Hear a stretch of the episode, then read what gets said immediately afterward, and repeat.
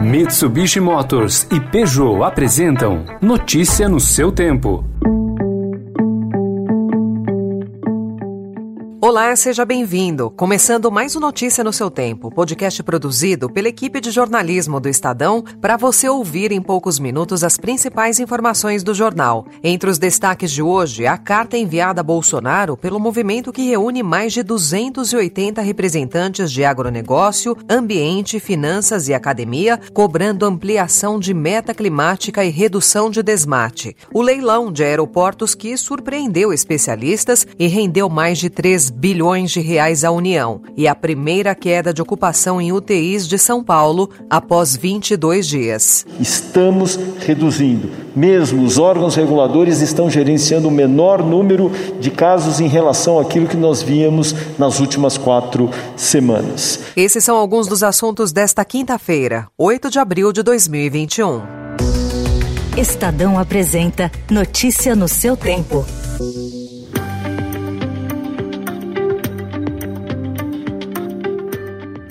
Em carta enviada ontem ao governo, a coalizão Brasil Clima, Florestas e Agricultura cobra metas mais ambiciosas em relação ao clima e medidas que enfrentem de forma efetiva o problema do desmatamento ilegal. A atual gestão registra os piores índices da história. No texto, o movimento que reúne mais de 280 empresas e instituições representantes do agronegócio, meio ambiente, setor financeiro e academia aponta seis medidas que podem reposicionar o país na agenda climática com base base em leis e normas que já estão em vigor. O assunto será tratado durante evento organizado pelo governo americano nos próximos dias 22 e 23. O primeiro leilão da chamada InfraWiki, como foi batizada a sequência de três dias de leilões de concessões em infraestrutura, vai render ao governo mais de 3 bilhões de reais em pagamentos de outorga. A licitação dos três blocos de aeroportos teve um ágio médio superior a 1.600% em relação ao lance mínimo de 185 milhões de reais. O resultado é considerado positivo pelos especialistas, sobretudo por causa do atual cenário pandêmico e das incertezas no fronte econômico e político. O negócio vai transferir para a iniciativa privada 22 terminais em 12 estados. Notícia no seu tempo. Nós já estamos colhendo frutos daquilo que foi feito na fase vermelha, na fase emergencial, e temos hoje, depois de 21 dias em que estávamos com taxas de ocupação superiores a 90%, estamos hoje no estado com 89,8%, a Grande São Paulo 89%. Lembrando que na semana passada nós ainda tínhamos uma taxa de ocupação extremamente elevada que beirava eh, 92,5%. O índice de ocupação de leitos de UTI para Covid-19 no estado de São Paulo ficou um pouco abaixo de 90% pela primeira vez em 22 dias, informou ontem o secretário estadual de Saúde, Jean Gorestein. Mesmo assim, o coordenador do Centro de Contingência do Coronavírus, Paulo Menezes, sinalizou que os especialistas devem recomendar a extensão da fase emergencial no estado, em vigor desde o dia 15 de março, com previsão de término no dia 11. E ontem trouxemos a notícia de que a Câmara dos Deputados aprovou o texto base de uma mudança na legislação para permitir que empresários comprem vacinas contra a Covid-19, mesmo sem o aval da Anvisa. O parecer foi apresentado pela deputada Celina Leão. Ou seja, quando ele for começar a vacinação na sua empresa, ele começa pelas pessoas mais idosas, depois né, pelas quem tem comorbidades, doenças crônicas, porque eu acho que aí também é, dá aquele sentimento de justiça que quem está sendo vacinado na empresa também segue um plano também prioritário. Mas hoje o Estadão traz a informação de que nenhum dos quatro fabricantes de vacinas aprovadas no Brasil planeja a venda do produto para o setor privado. Ao jornal, as farmacêuticas Pfizer, Janssen e AstraZeneca e o Instituto Butantan destacaram que têm contratos com o governo federal e dão prioridade ao fornecimento de imunizantes para o setor público. A Fiocruz, responsável pelos imunizantes de Oxford AstraZeneca no país, também disse que toda a produção vai para o Ministério da Saúde. Falando em vacinas, resultados preliminares de um estudo feito com mais de 67 mil trabalhadores da saúde de Manaus mostram que a Coronavac tem 50% de eficácia na prevenção da doença após 14 dias da primeira dose. A pesquisa é a primeira a avaliar a efetividade do imunizante em um local onde a variante é predominante. Nós nos tornamos esse párea internacional no âmbito da saúde.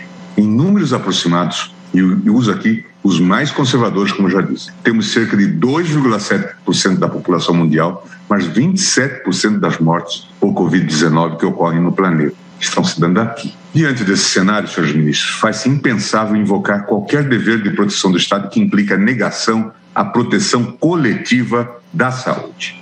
Gilmar Mendes votou ontem contra a abertura de igrejas e templos diante do agravamento da pandemia. Relator de uma ação do PSD contra o decreto do governador de São Paulo, João Dória, que proíbe atividades religiosas presenciais na fase mais aguda da doença, o ministro criticou as posições adotadas pelo advogado-geral da União, André Mendonça, e pelo procurador-geral da República, Augusto Aras. E no mesmo dia do julgamento, o presidente Jair Bolsonaro voltou a defender a abertura de igrejas no país país. Eu espero que daqui a pouco, como está previsto, o Supremo Tribunal Federal julgar a liminar do ministro Cássio Nunes, ou que a liminar seja mantida, ou que alguém pegue, peça vistas, para que nós possamos discutir um pouco mais a abertura ou não de templos religiosos.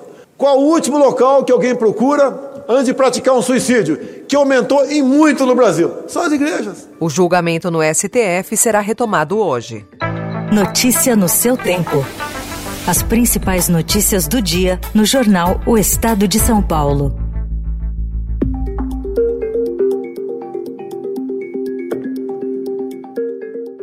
O presidente da Argentina, Alberto Fernandes, que se recupera após ser diagnosticado com Covid, anunciou ontem duras medidas restritivas, entre elas um toque de recolher como resposta ao aumento do número de infecções no país. Se estabelece o cierre de bares e restaurantes a partir de las 23 horas. Se proíbe a circulação entre las 0 y las 6 de la mañana de cada dia.